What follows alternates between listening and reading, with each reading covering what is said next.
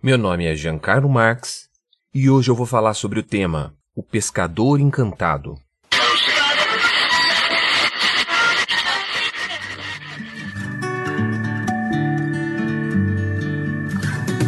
Você está ouvindo da Crentaços Produções Subversivas.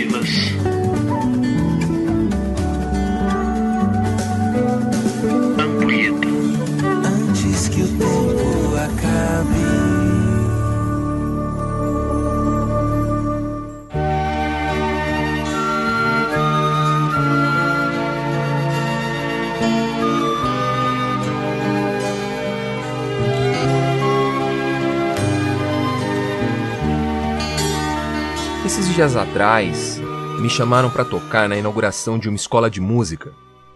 Então, me apresentaram no meio do repertório a música Louis Flor, de Oswaldo Montenegro. Ouvindo a canção por duas semanas seguidas, preciso confessar que eu me impressionei com a poesia e com a melodia. Trata-se de uma canção que fala de um amor utópico, absolutamente equivocado, visivelmente imaturo. Uma coisa linda. Mas um verso em especial me chamou mais atenção que os demais, e ele diz assim: Eu te amava como o pescador que se encanta mais com a rede que com o mar. Eu te amava como jamais poderia se soubesse como te encontrar. Logo nas primeiras ouvidas, esse trecho me lembrou o convite de Jesus a Pedro, André, Tiago e João. Sigam-me, e eu farei de vocês pescadores de homens. E quais redes seriam necessárias para pescar homens? Foi isso que Jesus apresentou a eles nos três anos seguintes.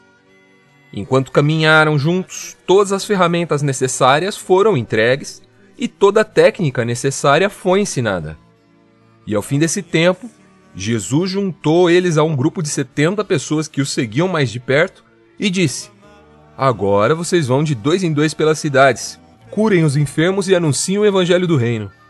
Qual foi a surpresa desses caras quando eles retornaram? Senhor, até os demônios nos obedecem pela sua autoridade, como está lá registrado em Lucas 10, 17.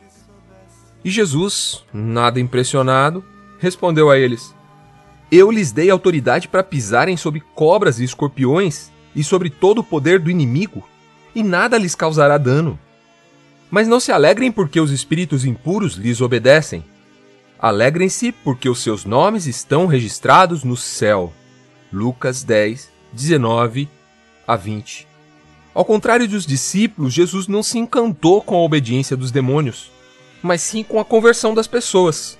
Trazendo isso para os versos de Oswaldo Montenegro, daria para dizer que enquanto os discípulos estavam admirados com a beleza das redes, seu funcionamento perfeito, a qualidade dos fios, Jesus apontava na outra direção.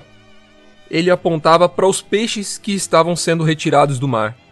Como é fácil nos encantarmos com estratégias, roupagens, estilos litúrgicos, técnicas de discurso, estruturas religiosas, e nos esquecemos do real motivo disso tudo existir.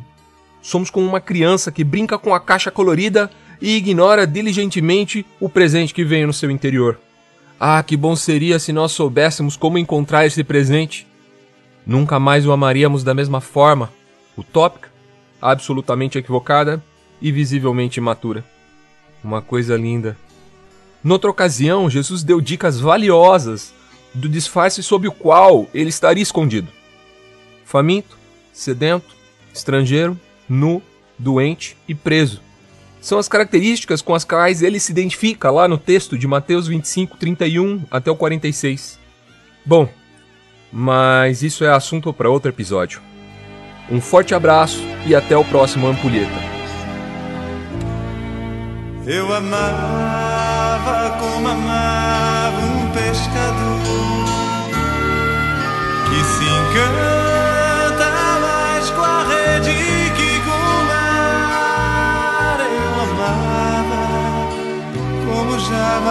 poderia se soubesse como te encontrar.